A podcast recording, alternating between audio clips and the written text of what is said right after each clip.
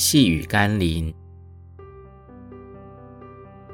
效法耶稣施怜悯，做神喜悦的儿女。今天要读的经文是《路加福音》第十章二十九到三十七节。那人要显明自己有理，就对耶稣说：“谁是我的邻舍呢？”耶稣回答说：“你想，这三个人哪一个是落在强盗手中的邻舍呢？”他说：“是怜悯他的。”耶稣说：“你去照样行吧。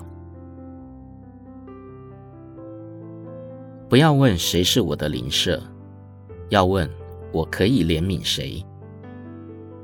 当我们看不见人的需要时，再多的诫命对我们来说都是纸上谈兵。求主打开我们属灵的眼睛，并赐给我们怜悯的心，因这才是我们能行道的关键。否则，只会落入大头症的现象，徒有属灵的知识，却没有属灵的身量。今天，许多人一面敬拜神，另一面却批评论断人。一面高谈阔论属灵的知识，另一面却对身边灵魂的需要视而不见，就如耶稣在比喻中所说的祭司和利未人。愿我们都像那撒玛利亚人，即或不懂什么深奥的属灵事理，却能够活出简单的属灵原则。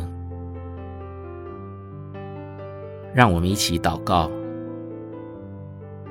怜悯我的主。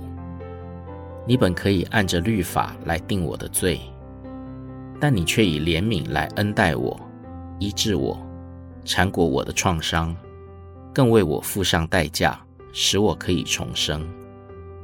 你既是如此的爱我，把怜悯放在律法与审判之前，那么我岂不是也该效法你，让我对人群有更多怜悯的心，好报答你对我的爱？